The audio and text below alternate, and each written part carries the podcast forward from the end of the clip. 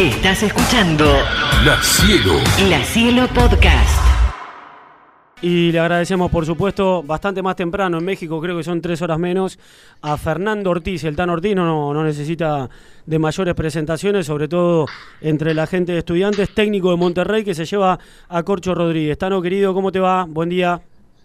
¿Cómo va? Buenos días para todos. ¿Todo en orden? Todo tranquilo. Bueno, bueno, me alegro. ¿Cómo, ¿Cómo recibiste el año? Bien, en familia, que es lo más importante.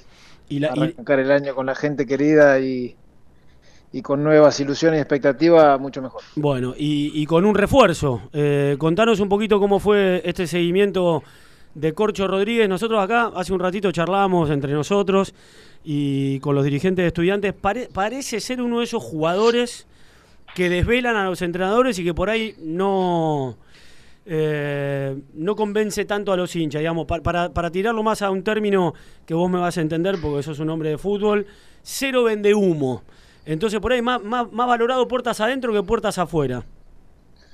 Sí, bueno, yo en realidad Jorge yo lo venía siguiendo ya de la época de Banfield, si bien ocupaba una posición diferente a la que demostró en estudiante, a mi modo de ver el fútbol ya destacaba en esa en ese momento. Eh, con respecto a la función que cumple Jorge, es, es un deporte en equipo. Mm. Quizás resaltan más los jugadores de, de jerarquía o, o que, ten- que tengan esa habilidad no normal en descifrar momentos del fútbol, pero el trabajo sucio tiene que hacerlo también porque si no, no sería un, traba- un trabajo en conjunto. Entonces, quizás Jorge en esa función y como dijiste, todos los técnicos siempre tienen una devoción para, para esos jugadores, de mí no va a salir eso. Entonces, eh, yo lo había visto ya el año pasado, el semestre pasado. Es un chico muy regular, donde juega todos los minutos, tiene muy, muy buen juego interno, pases largos. En, ese, en eso yo me había fijado a la escasez que yo tenía acá en Monterrey y, y por suerte se pudo dar la, la negociación. Bueno, pase largo decís, acá en Estudiantes, bueno, ah, por supuesto que hay otros jugadores que tienen pase largo también, no sé, Sosa, para citar un ejemplo, pero es, es muy habitual verlo a Corcho también hacer como esos cambios de frente, ¿no? Cuando va Godoy por un lado, Benedetti por el otro, uno de esos cinco que tiene esa visión de juego que puede reorientar el ataque de un lado para el otro. Sí, sí. Nosotros al jugar laterales altos necesitamos sacar la pelota de un lado a otro y Jorge tiene ese buen pase. Tano, eh, dijiste que lo seguías desde la época de Banfield, es decir, más o menos de la época que estudiante lo trajo. 2021. Eh, vos en ese momento, ¿dónde estabas? Digamos, lo seguías vos con tu cuerpo técnico, o sea, no es un seguimiento de Monterrey, es un seguimiento más propio de tu grupo de No, trabajo. no, mío, mío. Yo Claro. antes de venir a México siempre iba a todas las canchas y estaba informado y actualizado del fútbol argentino, como lo estoy hoy también, pero ya en ese momento ya destacaba en ese Banfield. Era muy raro no, no preguntar por ese jugador por, por la forma que jugaba y las cosas diferentes que hacía en esa posición. Después, el técnico que tuvo esa visión de ponerlo en la mitad de, cancha es algo acertado porque tiene buen juego de pelota, tiene buena visión, es un hombre con una presencia muy importante también. Eh, ¿con, con qué, si querés, no, no digas con qué equipo, porque estarías hablando de vos prácticamente y por ahí es más incómodo, pero con qué, con qué fútbol mexicano hoy se va a encontrar Corcho Rodríguez?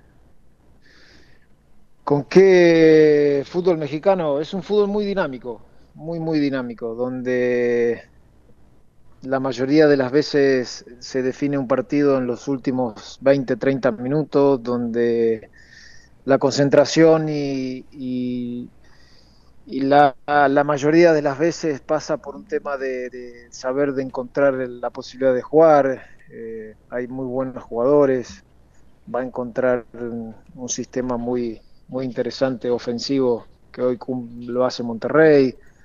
Necesitábamos ese equilibrio también, así que yo creo que se va a adaptar rápido y ojalá que, que se pueda ganar un puesto inmediatamente. Eh, Ustedes tienen comienzo de, de actividad eh, prontito, mediados de enero, ¿puede ser o no?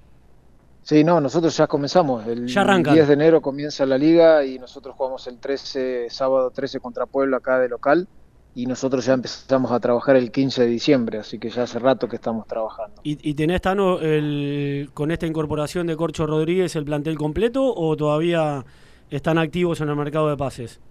No, estamos activos, sí. Estamos en busca de un 9 y un lateral izquierdo que quizás pueda hacer esas dos incorporaciones. Eh, pregunta que creo, creo tiene una respuesta lógica y, y relativamente fácil. Eh, México mira mucho el fútbol sudamericano y dentro del fútbol sudamericano bastante más Argentina que Brasil, digo, eh, mercados donde pueda competir mejor. Es, es más fácil venir a buscar un jugador al fútbol argentino que al fútbol brasileño por trazar una comparación. Sí, puede ser. También se busca mucho el liderazgo, la personalidad que el, el argentino, el chileno, el paraguayo, el uruguayo lo tiene. El brasilero quizás no es tanto. Entonces se busca más un poco que resalte su carácter, su liderazgo. Entonces el fútbol siempre, en este caso, se ha volcado más en esos países. Tano, eh, buscabas un volante central. La primera opción fue Corcho. Fueron también por Villagra, el hombre de Talleres. Había varias opciones, sí, había varias opciones. No solamente Jorge estaba dentro de esas posibilidades. Eh, es, esa es la verdad. Nosotros intentamos darle varias opciones a la directiva y en, conclusión en, en, diferentes posibles soluciones yo me incliné por Jorge porque ya lo, lo veo siguiendo y me gustaba y, creo y estoy convencido que él es el indicado para que pueda competir con mis volantes centrales. Eh, eh, ¿Hablaste con él ya o, o, o tenés... sí, sí, sí, sí, sí. ya hablaste con él. Y... Sí, yo hace dos o tres días que vengo hablando con él. Muy bien. Y... No, un poquito más también, sí. Y, y, y, lo vas a recibir hoy mismo? Porque hoy se revisa, ¿no? Eh, hoy creo que está por llegar. Nosotros entrenamos a la tarde, él seguramente va a tener que hacer algunas revisaciones médicas normales y que el club tenga que hacerles estudios clínicos y nosotros seguramente lo vamos a ver el día de mañana. Bueno, yo lo voy a ver el día de mañana. Claro. Eh, estamos charlando con el Tan Ortiz, técnico de Monterrey, ex jugador de estudiantes, bueno, de Boca, de Banfield. Eh, y a propósito de estudiantes, Tano, que dirigiste además la, la, reserva de estudiantes, ¿no? ¿La reserva fue? Sí. sí. sí, sí Así es. Eh, sí. ¿Viste algo del título de, de estudiantes de este último sigo, Copa Argentina? Sí, lo sigo. Mm. Sí, sí, lo sigo. No solamente al pincha, sino al fútbol argentino me gusta, me interesa, mi país, me gusta estar actualizado, viro fútbol. Sí. ¿Y qué, qué, qué, viste? Porque hiciste la colimba, digámoslo, de, esta manera, yendo a Paraguay sin desmerecer, porque pareciera que, con este término uno estuviera eh, desmereciendo, pero sos un jugador, fuiste un jugador en la Argentina que pasó por un equipo grande, fuiste a la reserva de un equipo como estudiante, fuiste a, a Paraguay, que es una competición también siempre con respeto eh, de segundo orden competitivo, y ahora estás en México, con ganas de quedarte, instalarte definitivamente en México o por ahí eh, de, de, tener nuevamente un desafío importante en la Argentina? Eh, donde me lleve mi profesión. Soy apasionado de lo que hago y siempre intento hacer lo mejor posible en el lugar donde me toque porque me gusta, me apasiona. Entonces yo no soy de esos técnicos que deciden categorizar quizás un club o un país. Uh -huh. No, amo lo que hago, me gusta lo que hago, priorizo muchísimas cosas ante la situación de poder elegir equipos donde quizás hay millones de cosas extra futbolísticas, entonces me gusta, me apasiona, donde me toque estar lo haré y, y me gusta el fútbol, entonces estoy 100% abocado a, a, la, a, la, idea de poder estar dirigiendo en cualquier país.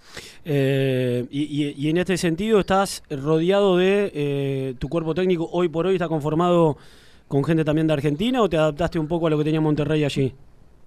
Eh, hoy es, acá en Monterrey está Nico Sánchez, el central, si se acuerdan. Claro, sí, claro, por supuesto. Sánchez. Sí, señor. Él, él, ha jugado muchos años acá en Monterrey y es institucional, entonces él es, él es el único argentino junto uh -huh. a Patito Donelli, que es el entrenador de arquero. Pero mi cuerpo técnico son dos mexicanos y el profe es canadiense y un analista mexicano. No, no tengo en mi cuerpo técnico sí un argentino. Eh, le, le, lo vamos a despedir al Tano Ortiz. Para los más pibes, para los más pibes. Yo quiero que el Tano conteste si uno de sus sueños es estudiante. Claro. Lo tiramos para el fútbol argentino, pero no le preguntamos claro. taxativamente si, si, si, era un si sueño o no. un objetivo. Por lo está menos. buscando el título. Simón está buscando el título. Siempre lo dije y lo vuelvo a sostener. Incluso a Sebastián Verón se lo dije hace unos días atrás que el tiempo va a ponerme en el lugar indicado en estudiantes, pero sí es algo que siempre soñé y voy a ir a dirigir en algún momento. Para los pibes que no se acuerdan, eh, te- eh, ya- te largamos, esta es la última. Es una anécdota. Sí, tranqui- Vos, vos dir- vos dirás si yo exagero o no. Era uno de los tipos que con la prensa era, era bravo, te ponía cara seria, te miraba de arriba. Claro, ¿Cuánto ya, medís, Tano? sí. ¿Un 85? ¿Cuánto medís?